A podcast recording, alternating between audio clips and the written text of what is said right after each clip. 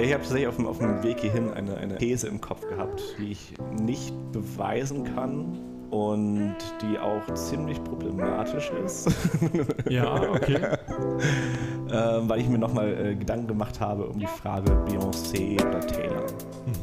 Und warum ich das Gefühl habe, dass Taylor Swift ein stärkeres Kult-Following hat.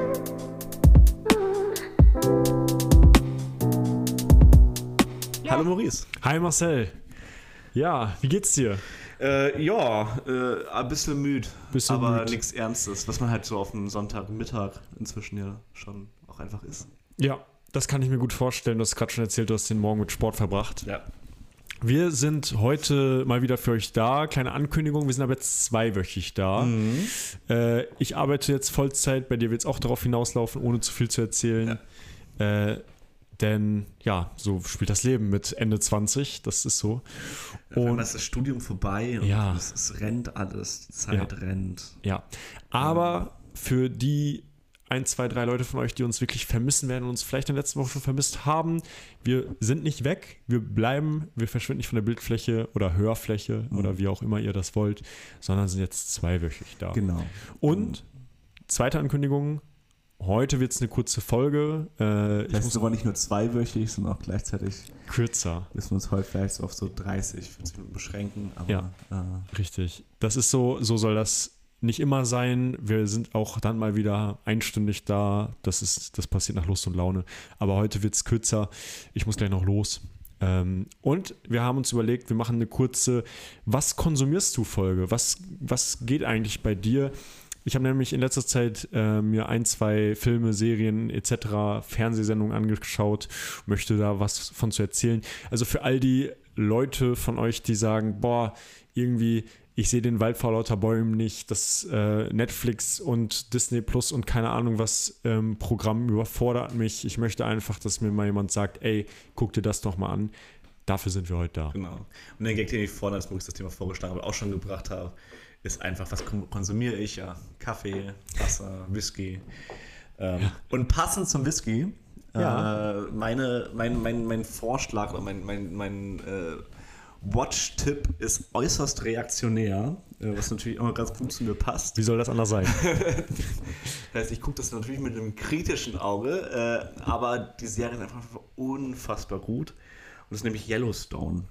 Habe ich noch nicht gehört. Ähm, Yellowstone ist, ähm, ist auch schwer zu beschreiben, was es im Endeffekt ist. Also ich würde behaupten, im Großen und Ganzen sind es halt Cowboy im 21. Jahrhundert. Äh, so äh, Menschen, die, keine Ahnung, äh, nicht mehr wirklich den Zeitgeist vielleicht äh, im Endeffekt erfahren oder nicht mehr, nicht mehr richtig wahrnehmen können in dem Moment. Und Genau. Ähm, eine, eine Ranch in Montana besitzen, die riesengroß ist, also auch von dort, von dem Haupthaus, wo sie gerade drin wohnen, zum Beispiel die, die Familie, die da im Endeffekt wohnt.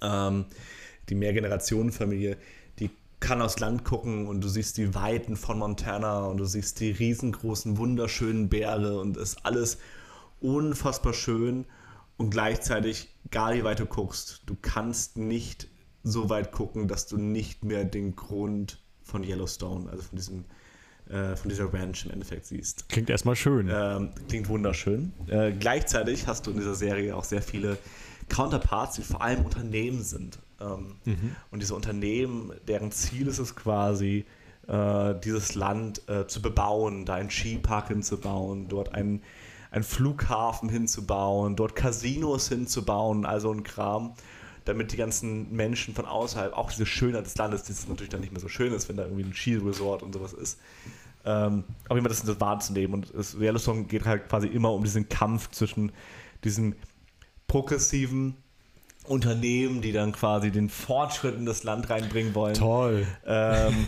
und äh, diesen alteingesessenen äh, John Dutton, ähm, der mit seinem sehr konservativen Wertekostüm quasi äh, gegen diese Leute kämpft und teilweise halt im wahrsten Sinne des Wortes kämpft. Also die schicken teilweise Milizen äh, daher und dann gibt es da riesengroße Schießereien und äh, Action geladen. Genau, äh, auch ab und zu einfach, dass, dass Don Dutton und seine Leute, die dann da vor Ort sind, auch einfach mal Leute entführen und die dann zur Train Station bringen, was im Endeffekt ein, ein Weg ist zwischen Montana und ich weiß nicht, ob es Wyoming ist oder also auf jeden Fall demnächst angelegenen Bundesstaat, wo halt keine, niemand so richtig eine Zustimmung hat, was die Polizei anbelangt und dann werden die da entsorgt, Hm, ähm, Ach so. ermordet äh, und in den Canyon geworfen und dadurch, dass äh, da findet es niemand und äh, selbst wenn hätte, würden, würden dann die Polizeikräfte sich darum streiten müssen, wer ist im Endeffekt überhaupt zuständig dafür und äh, im Endeffekt keiner. Mhm. Und Ähm, ja. Also erstmal zu dem Skiresort, wahrscheinlich so eine Ranch stelle ich mir sehr wüstenmäßig oder so, so Cowboy-technisch Nee, vor. Montana ist so richtig grün, Okay. tiefgrün, riesengroße Berge, ähm, eine wunderschöne Landschaft Schön. einfach. Das hat auch regelmäßig da mit Wölfen zu tun, die dann irgendwelche Okay. Kühe reißen oder irgendwelche Bären, die ähm, dann irgendwelche äh, Touristen dann quasi verfolgen und dann hängen die Leute dann in der Schlucht und dann erschießt der Typ den Bären, dann kriegt er aber Ärger, weil er einen Bären erschossen hat und du darfst keinen Bären erschießen. Ähm, ähm, und so ein Kram. Und dann gleichzeitig hast du nebendran auch noch ein, ein äh, Reservat unter anderem, ähm, wo dann ähm, die, und das ist also gerade in dem Kontext, deswegen das bitte mit ganz großen Anführungsstrichen äh, äh, versehen, äh, sie sich selbst halt quasi als Indianerreservat bezeichnen. Und dort hast du dann quasi auch die Casinos, die da gebaut werden, weil ähm, das so eine der einzigen Möglichkeiten ist, dass sie da eine Einnahmequelle haben. Und das ist auch so ein Konterpart zu, zu, zu, der, zu der Family. Und genau. Und die eine der Szenen zum Beispiel ist auch, dass der eine Sohn ähm, heiratet und kriegt auch ein Kind, äh, schon sehr früh tatsächlich, mit, ähm, mit einer, die in diesem, aus dem Reservat stammt, Okay. die auch selber Professorin ist. Äh, und äh, zu, zu der Vergangenheit und zu der Diskriminierung an der Stelle quasi forscht. Und die sagt dann selber zu Dutton so, früher wurden wir von diesem Land vertrieben ähm, und jetzt seid ihr diejenigen, die äh, Ureinwohner dieses Land in Anführungsstrichen seid und äh, jetzt werdet ihr von diesem Land vertrieben.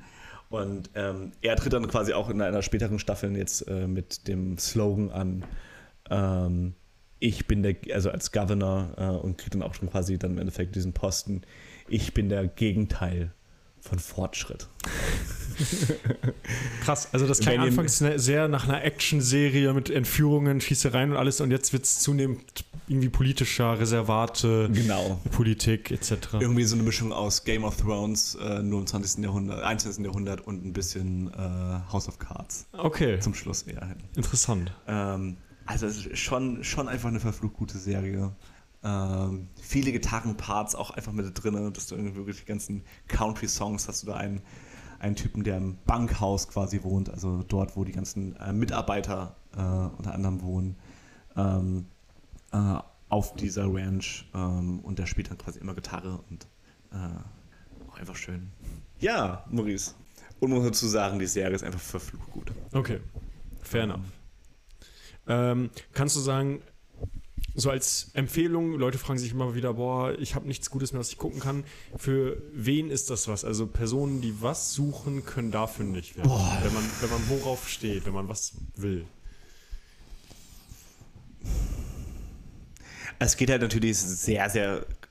Also es hat seine Game of Thrones Vibes, wo es halt wirklich sehr stark einfach so innenpolitisch der eine verrät den anderen und so, nur halt quasi mit Cowboys im 21. Jahrhundert, Okay. äh, die dann halt keinen kein auch Revolver mal schwingen, aber in der Regel halt eher inzwischen auf Sturmgewehr zurückgreifen.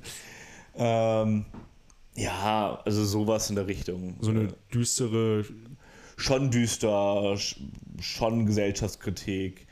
Ähm, es fällt einem schon schwer, sich mit John Dutton im Endeffekt zu identifizieren. Ähm, auch wo, obwohl man halt trotzdem irgendwie ein bisschen für diesen Charakter da quasi ein bisschen rootet, also ein bisschen den anfeuert, äh, fällt einem halt schon schwer, weil er halt auch einfach unfassbar gemein zu seinen Kindern ist, unfassbar fies im Endeffekt. Ähm, und House of Cards mit Cowboys. Genau, das, das wird das wird's dann im Ende. Also es wird dann in später. Die ersten sind halt eher wirklich so noch sehr viel Schießereien und es wird immer mehr Politik, so Okay. nach und nach. Spannend. Ja. Äh, die habe ich mir jetzt geguckt und natürlich die neue Staffel Queer Eye Ah ja. äh, ist für mich auch einfach ein Muss. äh, Komme ich nicht dran vorbei. Sind ja viele Leute, die da Ja, ein Herz für haben. Ja. Ähm, ich habe mal ein, zwei Staffeln verfolgt und bin jetzt aber nicht mehr so richtig dabei. Ja. Aber aber ich ich hab auch immer, immer eine. Serie, die, äh, die äh, mich dann auch noch mal zu Tränen rührt. Also, Oh. das, das, das war dafür schon wichtig. Ja, das ist ja auch, glaube ich, so ein bisschen das Ziel. Also die wissen ja auch, wie die Geschichten erzählt werden sollen. Ja, ja, klar. Und Ne? äh, Also- dadurch, dass ich halt aussehe wie Anthony und mich dann mit Ja, den. Personen sehr gut identifizieren kann, äh, auch wenn er in der neuen Staffel mit der einen Person Cocktails macht und die Cocktails wirklich schlecht sind. Sagt Was mich, was äh, mich, dein ja, Gastro-Barkeeper. das, obwohl er seine hat ganzen, seine, ganzen, seine ganzen 20er Jahre in der Bar gearbeitet hat. Oh. Also auch sehr ähnlich vielleicht zu mir. Ähm, Also da doch ein Charakter, mit dem du dich sehr gut identifizieren kannst. ja. ja Nur, ich, dass ich dann, keine Ahnung, dann nochmal so 5, 6 Kilo mehr Körperfett am Leib habe als er, aber gut, das sind Feinheiten. Den kommen wir wann anders mal nach. Ich konsumiere auch aktuell, oder ich habe gerade zwei Dinge, die ich konsumiert habe. Einmal, wie jedes Jahr, es ist Trash, es ist Reality-TV und ich bin voll dabei. Das Dschungelcamp, Ja, die Spitze des Eisbergs der deutschen Reality-Unterhaltung äh, mit einer tollen Staffel. Heute Abend ist das Finale. Ähm, mein Favorit Fabio ist leider gestern ausgeschieden. Ähm, der irgendwie auch, glaube ich, so ein bisschen Fanliebling geworden ist. Ähm, als Underdog reingegangen, aber mit einer unfassbar stumpfen Art von Humor und irgendwie einer ja, sehr ehrlichen Art gefühlt ähm, auch mein Herz erobert hat.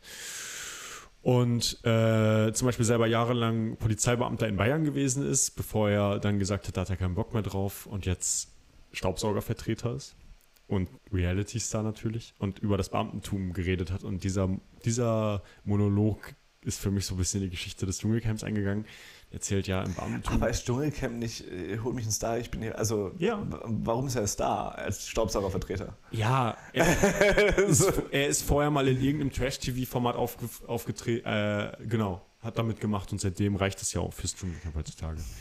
Ähm, Der Staubsaugervertreter. Ja. das ist, und er ist mittlerweile zusammen mit einem ehemaligen, einer ehemaligen Kandidatin von Germany's Next Topmodel. Naja, so viel dazu. Auf jeden Fall hat er erzählt, das Beamtentum, da fängst du an morgens und das erste, was du machst, ist erstmal einen Kaffee trinken, frühstücken, Lagebesprechung. Man bespricht sich, man unterhält sich mehr darüber, was eigentlich die letzte Woche passiert ist, als über das, was ansteht auf der Arbeit. Ähm, und dann hat er so erzählt und dann ging es darum, man macht dann Mittagessen, aber man fängt 15 Minuten früher an, ähm, um ja schon mal Gurken zu schneiden etc. Und das fing dann, und dann meinte er so, und um 15 Uhr ist Feierabend und bis dann hat man eigentlich nichts gemacht. So. Also, und er hat das irgendwie so liebevoll erzählt, dass, also diese, diesen Monolog kann ich nur empfehlen. Ähm, findet man auch auf TikTok. Das zweite ist eine Netflix-Doku, die eine, ein Film, eineinhalb Stunden, The Greatest Night in Pop. Da hat man mich natürlich auch direkt mit. Es geht um das, äh, darum, wie der Song We Are the World entstanden ist. Und am Abend der American Music Awards, diese ganzen Stars, die daran beteiligt waren, nach den Awards, weil man sonst nie einen Zeitpunkt findet, an dem man alle in einen Raum bekommt, nach den Awards noch angefangen hat, bis 6 Uhr morgens diesen, diesen Song einzuspielen. Und ähm, da ich als Michael Jackson-Fan natürlich nicht so viel von ihm sehen konnte, weil er tot ist, äh, aber Lionel Richie selber sehr äh, ausführlich erzählt, wie das gewesen ist, ist es auch ein bisschen Eigenwerbung für Lionel Richie, ähm, weil es natürlich aus seiner Perspektive kommt, aber es ist trotzdem sehr empfehlenswert ähm, und irgendwie einfach eine Serie, die ja einem so ein bisschen auch melancholisch über diese ganzen Altstars der Popmusik, die daran beteiligt waren, schwelgen lässt. Mhm. Ähm, kann ich empfehlen. Eine gute Stunden gehabt. Und jetzt, sorry, ich habe hier gerade so ein, so ein Mittagstief. Ähm, eine wichtige Frage, die wir heute noch klären müssen, weil wir so langsam in Richtung Ende unseres Podcasts kommen. Mhm. Wie geht's mit deiner Taylor Swift äh, Exegese? Kann man ja auch nicht richtig nennen, äh, denn, Ja, denn, denn Einarbeiten quasi in das Gesamtwerk von Taylor Swift. Wie geht's voran? Gibt's, wie geht's voran und hast du schon erste Erkenntnisse? Ja, ich habe erste Erkenntnisse. Ich habe jetzt, ich hätte jetzt beim dritten Album von ihr sein müssen. Ich bin jetzt noch beim zweiten, auch in, äh, in Absprache mit äh, meiner, meiner Gegnerschaft, die ja das Gesamtwerk von Michael Jackson hören.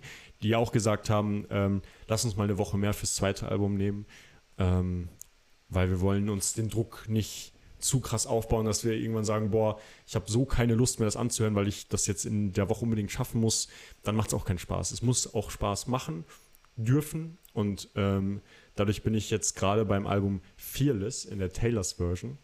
Das wurde mir schon erlaubt, die alten Alben dann auch in der neu, äh, neu, ist ja nicht großartig neu interpretiert, sondern Neuaufnahme oh. zu hören. Und ich kann sagen, Wahnsinn, wie wie viel weniger Country es in ihrem zweiten Album schon verglichen mit ihrem ersten Album ist. Also da muss ja gut, sie ist ja auch als Country-Star gestartet, ne? mit, mit, äh, mit Gitarre auf, war das auch YouTube? Weiß ich gar nicht genau. Ja, kann sein. Aber ihr erstes Album hat mich schon oft an so, ja, mit diesen Country-Gitarren-Sounds fast an so Mittelaltermärkte erinnert. Mhm. Ähm, und das zweite Album ist jetzt schon sehr äh, hochproduziertes Pop-Album. Mhm. Also diesen Turn gab es dann anscheinend sehr früh es sei denn, sie hat auch andere Instrumente in der Taylors Version genutzt, aber ich glaube das gar nicht. Und äh, ja, dadurch auch ehrlicherweise, da bin ich dann ja doch Radio oder Musikgeschmack radiomäßig zu krass unterwegs, ähm, also ein Pop-Hörer. Mhm. Dadurch holt mich das zweite Album auch wesentlich mehr als, als das erste. Und freue mich auf alles, was jetzt noch kommt. Ich habe so ein, zwei Favoriten, ähm, bin aber noch nicht so gecatcht, dass ich jetzt sagen würde, ab jetzt wird auch in meiner Freizeit Taylor Swift gehört, freiwillig, mhm. sondern das, das muss noch kommen und vielleicht wird es kommen, aber, aber die Zeit wird es zeigen. Ja, ich habe tatsächlich auf dem, auf dem Weg hierhin eine, eine, eine, eine These im Kopf gehabt, mhm. ähm, die ich nicht beweisen kann und die auch ziemlich problematisch ist. Ja, okay. ähm, weil ich mir nochmal äh, Gedanken gemacht habe um die Frage Beyoncé oder Taylor. Mhm. Und warum ich das Gefühl habe, dass Taylor Swift ein stark stärkeres Kult-Following hat. Mhm. Also ein starker, stärkerer Kult quasi um diese Person ähm, herrscht. Und wir haben ja so schon identifiziert quasi, gut, was sind die Fans von Beyoncé? Dieses sehr klischeehafte Bild ist ja davon, ähm, vor allem schwarze Frauen, mhm. ähm, aber halt auch in der queeren Community, ähm, dass es einfach eine starke Präsenz hat mhm. und dass Taylor Swift vor allem viel von weißen Frauen gehört wird, mhm. ähm, die vor allem zu der Zeit als Taylor, also quasi mit Taylor Swift groß geworden sind. Äh, Im wahrsten Sinne des Wortes, also gleichzeitig zu ihr quasi in einem sehr ähnlichem Alter wie sie einfach gewesen ist und jetzt vielleicht heutzutage einfach nochmal die Traumata die ähm, Taylor Swift damals quasi aufgearbeitet hat, aber heute nochmal äh, vielleicht in ihren Mit-20ern bis Mit-30ern nochmal quasi aufarbeiten mhm. und dadurch halt diesen Nostalgie-Traumata-Effekt quasi noch mit, mit drin haben. Ähm, und eine weitere These ist quasi, ähm, ähm, für, für mich ist Beyoncé und ihre Fangemeinde haben natürlich eine sehr starke persönliche Identität. Mhm. Aufgrund ihrer eigenen Diskriminierungserfahrungen. In Form von queere Community und in Form von schwarzen Frauen. Mhm. Ähm, dadurch, haben, dadurch müssen sie eine viel, viel stärkere eigene Identität haben. Mhm. Während man gerade im amerikanischen Kosmos häufig weißen Personen und somit auch weißen Frauen häufig vorwirft, in Anführungsstrichen, okay, dadurch, dass ihre Identität ja eh schon die der Hegemonialen ist, müssen sie sich mit ihrer Identität nicht so stark auseinandersetzen. Ja, okay. Und Taylor Swift dient als neuer Identitätsanker für diese, das ist meine These im Endeffekt, ah, äh, okay, ja. dient vielleicht als Identitätsanker für, ähm, für Taylor Swift, äh, für, so für sie selbst an sich. Und dadurch dadurch sind sie viel, viel anfälliger im Endeffekt für dieses Kulthafte als vielleicht bei Beyoncé oder so. Darf ich, ja? Äh, darf ich deine These so ein bisschen in anderen Worten versuchen zu wiederzugeben und du kannst dann sagen, ob das mhm. ist, was du meinst? Also, dass im Prinzip die Menschen, in dem Fall vorwiegend weiße junge Frauen, äh, die das Privileg haben, nicht politisch sein zu müssen aufgrund ihres, aufgrund ihrer hegemonialen Stellung, dass die das Gefühl haben, äh, dieses politisch Sein und auch Identität zu besitzen über Taylor Swift so kanalisieren zu mhm. können. ich habe es mit Absicht ein bisschen offener formuliert. Okay. Also es geht mir schon, also Identität ist ja, gut, jetzt können wir darüber streiten, was Politik im Endeffekt ist und was der Politikbegriff ist. Und ich habe auch einen sehr, sehr, sehr weiten Politikbegriff. Der unter anderem bin ich der Meinung, dass gerade in heutigen Zeiten das Soziale, das Politische und das Ökonomische nahezu nicht mehr zu trennen sind. Mhm. Aber Identität ist natürlich was viel, viel Person, Personaleres, Person, persönlich, persönliches nicht, aber viel mehr auf die Person fokussiertes. Mhm. Ähm, und ich versuche, habe gerade versucht, in meinem Monolog so ein bisschen die Ident- Identitätslosigkeit nicht zu sagen. Mhm. Mhm. Ähm, aber es ist eine Sache, die im amerikanischen Diskurs schon häufiger der Fall ist, wo man sagt, okay, desto, desto, ähm, desto diskriminierter quasi eine Community ist, desto spezifischer müssen sie sich auf ihre eigene Identität festlegen. Ja. Ähm, vielleicht identitätsoffener, Ja. auch nicht so richtig. Was man auch sagen muss, ist, ähm, Also, da, da, also wie gesagt, das ist eine frische Idee, die bedarf, glaube ich, noch so ein bisschen begrifflicher Schärfung. Ja, ja, ich weiß, was du meinst. Und äh, man kann das aber gleich noch weiter politisieren und darauf eingehen, dass so eine Künstlerin wie Taylor Swift, die aus dem Country kommt, die weiß ist, die, der kann, könnte man äh, nachsagen, sie wäre eigentlich ja eine Auffangstelle für vor allen Dingen republikanisch geprägte Menschen in Amerika. Mhm. Gleichzeitig positioniert sie sich selbst als Unterstützerin der Demokratischen Partei und sagt das auch öffentlich. Und ich habe jetzt in der Zeit äh, was dazu gelesen, dass sie sogar Wahlen damit beeinflussen kann aufgrund ihrer großen 100 Prozent. äh, Anhängerinnenschaft. Und das auch tut. Hm. Man auch äh, nachverfolgen konnte, dass zum Beispiel, sie hat irgendwann mal aufgerufen, ähm, das und das zu unterstützen und das hat dann enorme Unterschriften sammeln können danach. Eine politische Petition oder sowas in der Richtung. Ähm, also da hat sie durchaus Einfluss und da bin ich auch ein Stück weit froh, dass sie äh, sich so positioniert, weil sie eben, glaube ich, sonst eher anfällig Mhm. wäre für eine äh, republikanische Anhängerschaft. Dass sie sich überhaupt politisiert, hätte man von ja, einer weißen privilegierten Frau vielleicht nicht unbedingt erwarten müssen. Und so Mhm. ist es gut, dass sie es tut, würde ich sagen. Ähm, und äh, ja, im, im Zuge dessen und weil ich vor kurzem den, ähm, ich weiß nicht, du hast ihn wahrscheinlich auch gesehen, den, das Bi Biopic über Elvis geguckt habe. Mhm. Ja. Ja, schon, auch schon eine Weile her. Aber Oh, ja. ja. ich habe es jetzt vor kurzem auch erst geschaut. Ähm, Stimmt, wir haben darüber gesprochen. Ich hoffe, deswegen hast du es geguckt. Ja, Okay. ja, ja. Ähm, Maurice hört auf meine Empfehlung. und Ich habe seinen, seinen äh, Snow-Dingsens-Film noch nicht geguckt. Ähm, und da ist mir nochmal irgendwie so aufgefallen, äh, Moment mal, wie erfolgreich war Elvis eigentlich und wie erfolgreich ist Taylor Swift? Und es gibt äh, diese Liste, ähm, denn am Ende des Films steht, Elvis ist der meistverkaufende Solokünstler aller Zeiten und das habe ich als großer MJ-Fan natürlich erstmal in Frage gestellt Hm. und dachte mir, wahrscheinlich wird genau der gleiche Satz nächstes Jahr im Michael Jackson Biopic am Ende stehen. Und die Wikipedia-Liste ist da relativ unkonkret. Es gibt nämlich wohl verschiedene Zahlen und Schätzungen.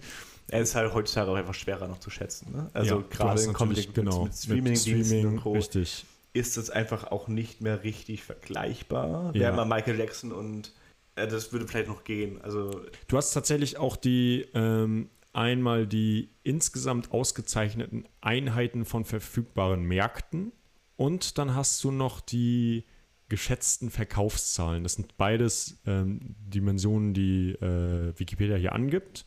Ich glaube, das eine spielt die Streaming-Zahlen mehr mit rein und das andere vor allen Dingen Plattenverkäufe. So Mhm. klassisch.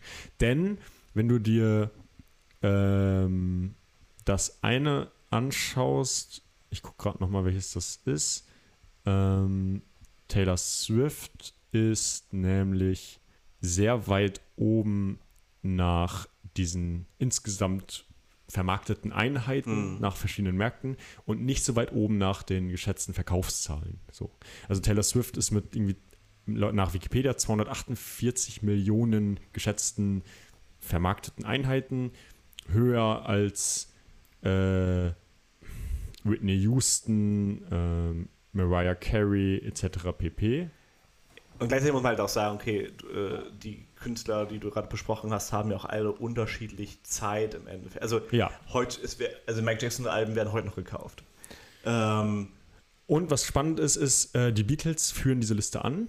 Sie sind keine Mhm. Solokünstler, aber sie führen die Liste insgesamt an. Ähm, und das, obwohl sie ja nur acht Jahre publiziert haben. Mhm. Muss man auch mal sehen. Also, das ist schon äh, stark. Die haben von 1960 bis 1970 waren sie aktiv, wobei 1962 das erste Album veröffentlicht wurde und führen die Liste mit geschätzten Verkäufen von insgesamt einer Milliarde an. hm. Michael Jackson wird auch mit einer Milliarde, 800 Millionen bis einer Milliarde geschätzt, auf Platz 2 und Elvis auf Platz 3, wobei auch Zahlen da von 600, 800 und einer Milliarde sprechen. Das ist also Mhm. alles sehr offen. So, und dann Madonna, Elton John, Rihanna, Led Zeppelin, Pink Floyd, Eminem, Mariah Carey, Whitney Houston, Taylor Swift. Hm. Und hinter Taylor Swift direkt Beyoncé. Ja. Aber gut, äh, du musst halt überlegen, wer davon sind die aktuellen Künstler. Ja. Also wer, welche sind noch tourende KünstlerInnen quasi? Natürlich, die, auch gerade die Beatles. Die Beatles haben, also ich glaube, getrennt haben sich, haben die sich z- 72 getrennt? Das weiß ich nicht mehr. Aber es sind dann quasi 50 Jahre, sagen wir, das sind 50 Jahre, äh, wo die halt im Endeffekt noch Platten verkaufen konnten. Mhm. Äh, und die waren so erfolgreich, dass sie auch noch bis heute Platten verkaufen. Mhm. Sie bis heute noch ihre Streams ein, einheimsen. Und das in, in Höhen, die halt nicht normal sind. Und Mhm. wir wissen einfach nicht, wie Taylor Swift sich historisch halten wird. Voll. 100 Prozent. Ähm, dafür ist ihr Standing jetzt schon sehr gut. Ja, eben. Also dafür ist sie halt relativ weit oben, wäre bereit. Und wird auf jeden Fall Madonna und Co. wahrscheinlich sogar noch überholen Ja. äh, in der Zeit. Aber auch da, wir wissen es nicht. Genau, richtig. Ähm, aktuell bringt sie ja keine neuen, sondern alte Platten raus, ähm, was Mhm. ja auch nochmal ein Novum ist. Mhm. Stimmt. Was äh, auch nochmal, glaube ich, auf ihre Verkaufszahlen sich positiv, äh, quasi auswirken wird. Ja. Ähm, aber genau. Sehr positiv. Mit weniger Aufwand sehr viele äh, Neuverkäufe zu Ja, und sie nimmt halt, geht halt für jede Sache, also es ist nicht wirklich weniger Aufwand, weil sie produziert jede davon wieder neu im Studio. Es ist wahrscheinlich nur routinierter, was sie tut. Also das ist, denke Ja, ich. genau, sie, sie kennen ihre Texte schon, aber auch da, es ist nicht einfach nur ein Wiederaufnehmen, was sie, Nein, da, nein, was, was sie nein, da nein, betreibt. nein, Und Das würde ihr wahrscheinlich auch keinen Spaß machen. Genau. ähm, ich, glaube, ich glaube nicht, dass das weniger Aufwand für sie ist. Es ist vielleicht Mhm. weniger Aufwand für Produzenten CPP. Aber im Endeffekt glaube ich nicht, dass es weniger Aufwand für sie als Person ist. Eigentlich auch witzig, weil dadurch, wenn sie auf Tour geht, hat sie ja insgesamt ein kleineres, einen kleineren Pool an Songs, den sie Mhm. spielen kann, verglichen mit den Alben, die sie veröffentlicht hat. Ja. Naja. Ähm, Ja, aber sie hat, wie viele Alben hat sie schon? Ja, viele, Acht sehr viele. Also da bin ich auf jeden Fall belasteter, was meine Competition angeht, als die Ja. MJ. Ähm, Und sie macht ja gerade auch immer so Eras-Tours. Also sie, sie Ja. sucht sich eine Taylor Swift-Ära raus quasi und äh, porträtiert die quasi neu. Also im Endeffekt macht sie da halt auch alte Sachen, also Touren, die sie schon mal gemacht hat, einfach neu, in noch größer, in, aber halt stilistisch halt sehr ähnlich. Ähm, was nach wie vor nicht weniger Aufwand für sie bedeutet, aber äh, weniger Aufwand für Leute um sie herum. ja, voll. Ja, mal gucken, wo es hingeht mit ihr. Ich bin sehr gespannt. Aber der Film über Elvis auch gut. Mir hat nur so ein bisschen das gefehlt, dass, also ich hatte das Gefühl, dieser Bohemian Rhapsody-Film ging noch viel mehr darum, wie diese Gruppe an Künstlern ähm, an ihrem Aufstieg in die maximalen Höhen der Popkultur gearbeitet haben.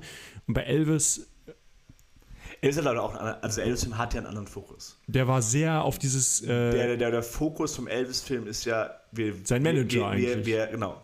Es ist eigentlich ein Biopic des Managers. ja, genau. Und wie er quasi das alles von Elvis will. Und diesen Twist finde ich eigentlich ziemlich cool. Weil du hast halt im Endeffekt diese, diese, diese Rechtfertigungsebene damit drin. Er rechtfertigt sich hier ganz viel für sein Handeln. Das hast du immer irgendwie präsent, aber du merkst gleichzeitig, was er macht, ist richtig scheiße. Mhm. Ja. Also. Ich fand den Twist cool. Mhm. Ich hätte aber gern noch mal ein Elvis-Biopic, das wirklich den Fokus voll auf Elvis legt. Ja, aber ich finde, wir haben, wir kriegen gerade jährlich drei Biopics von irgendwelchen Künstlern.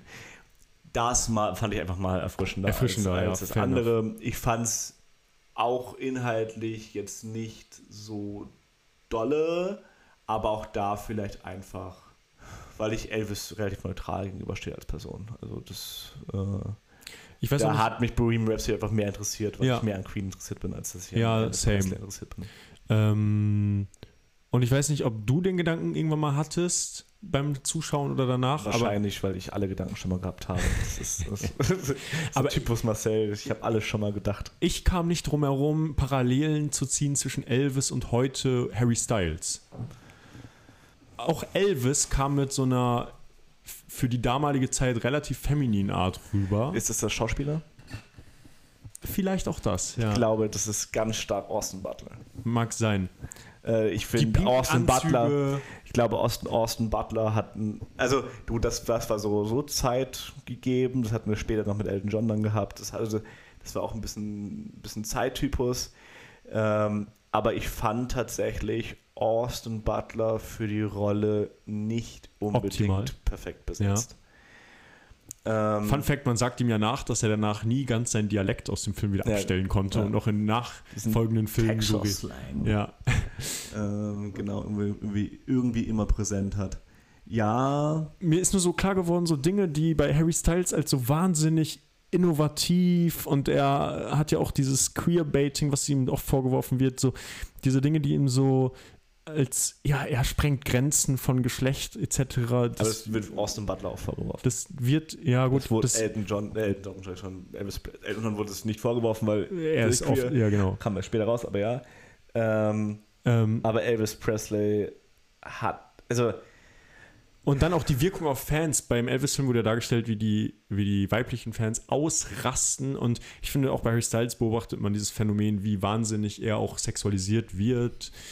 Und das hatten wir bei den Beatles auch. Das, das ist, das ist äh, historisch ja. eigentlich eine, eine Konstante. Ich musste immer an Harry Styles denken und mir ist klar geworden, wie ich selber drauf reingefallen bin, ihm das als innovativ abzukaufen, was er auch wahrscheinlich aus vorherigen Dingen schon erstmal als Inspiration gezogen hat. Ja, ist halt die Frage. Es ist halt wie bei Elvis Presley, dass sich, also da, da, ich finde, es gibt andere Kritik, die man bei Elvis Presley noch anwenden können. Zum Beispiel, dass seine Songs eigentlich nicht seine sind, sondern vor allem von schwarzen KünstlerInnen sind äh, und er die einfach stumpf geklaut hat und damit Kohle gemacht hat. Ähm, und da hat der das Film Musterbeispiel, ja das Musterbeispiel von kultureller Eineignung. Genau, und da, der wird ja auch immer wieder als Musterbeispiel für Cultural ja. Appropriation angewendet. Ja. Gleichzeitig hat dieser Film diesen Vorwurf wahnsinnig entschuldigt, indem es ihm selber eine sehr arme Vergangenheit in schwarzen Kreisen gegeben hat. Da würde ich gerne mal wissen, ob das Und, und halt auch, keine Ahnung, mit BB King oder sowas. Also ich weiß, das, das ist eine Sache, die vielen, glaube ich, da einfach in dem Film nicht bewusst wurde, aber ein großer, wichtiger Part spielt halt BB King. Und BB King ist halt so einer der Blues-Gitarristen schlechthin. Mhm. Ähm, selber auch gar nicht mal, ich glaube, vor fünf Jahren ist verstorben, aber auch schon Ende 80 oder sowas. Ähm, in den letzten Jahren vor allem immer mit ähm, sehr kräftigen Statur, kam eigentlich nicht mehr vom, von seinem ähm, Sessel quasi auf der Bühne weg und immer mit so einer Lucille in der Hand, das ist eine Gitarre. Ähm, und genau, dass das ähm, Elvis halt immer mit ihm abgehangen hat und äh, da halt seine Songs und Inspirationen in Anführungsstrichen halt her hat. Ähm, aber auch da, es ist halt wieder aus der Perspektive des Managers mhm. formuliert. Mhm. Der Manager wird sich darüber keine Gedanken gemacht haben. Im Gegenteil. Gleichzeitig hätte ich natürlich ein bisschen mehr Kulturkritik an der Stelle sehr passend, sehr passend gefunden. Ja. Zumindest so eine Szenerie, wo, keine Ahnung, wenn man es halt fiktiv macht, aber das Elvis Presley dann irgendwie mal eins auf die Nase bekommt und da, äh, dafür angemerkt, also irgendwie irgendwas in der Richtung hätte da eigentlich präsent sein können. Aber gut. Naja. Ja. Ja, gute Stunde mal wieder. Ja. haben, wir, haben wir geschafft. Haben wir geschafft. Wir kommen nicht drum rum. Ja. Gut, dann hören wir uns in zwei Wochen wieder. Das tun wir. Und äh, ja, hat mir mal wieder viel Spaß gemacht. Danke ja. dir dafür. Du, Maurice, das schaffen wir. Oh, ich werde gerade müde. Ja, ziemlich sogar. Ähm. Gönn dir einen Nap, es ist Sonntag. Ja, äh, ich habe noch heute ein Video zu schneiden. Das geht heute leider vor. Ähm, aber einfach mehr Kaffee trinken ist auch. Da komm, Maurice. Frohes Schaffen. Dir auch. Äh, und tschüss. Bis dann. Ciao, ciao.